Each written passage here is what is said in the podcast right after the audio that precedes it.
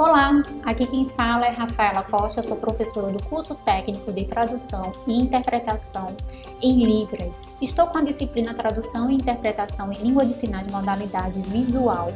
E hoje vamos conversar sobre a modalidade de língua gestual visual. Antes disso, aproveitando que você é estudante da Rede Pública de Ensino de Pernambuco, se inscreva em nosso canal do YouTube para ter acesso a mais materiais. Acesse o EducaPE, procure o teu curso na playlist e não esqueça de indicar para seus amigos também. A modalidade de uma língua corresponde aos sistemas físicos ou biológicos de transmissão por meio dos quais a fonética de uma língua se manifesta. E é neste sentido que a capacidade humana para a linguagem manifesta-se por pelo menos duas modalidades de língua, a língua de sinais, denominada língua de modalidade gestual visual, conta com o sistema gestual de produção e o sistema visual de percepção, enquanto que a modalidade oral auditiva utiliza um sistema de articulação vocal e o um sistema auditivo de recepção. Neste sentido, uma das principais diferenças das línguas de sinais em relação às línguas orais é a modalidade de produção e percepção. Ao que se refere à organização fonológica, as duas modalidades também apresentam diferenças. A modalidade oral tem como uma de suas principais características a linearidade.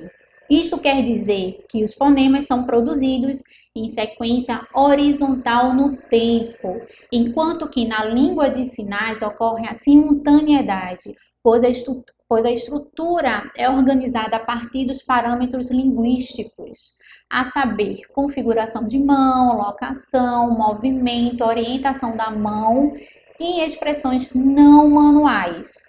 Como é possível perceber, as línguas gestuais visuais incorporam mais informações, enquanto que nas línguas orais auditivas ocorre o encandeamento de informações através do fluxo da fala.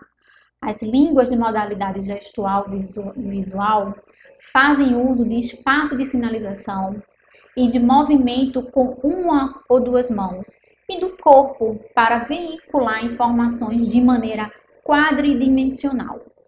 Observa-se que os sinais em língua em libras são formados pela combinação de vários elementos, o que exige do profissional tradutor-intérprete de libras no ato tradutório interpretativo, a presença e a visibilidade física, não sendo suficiente para este profissional apenas conhecer os sinais, mas ter habilidade para ensinar e aprofundamento na gramática.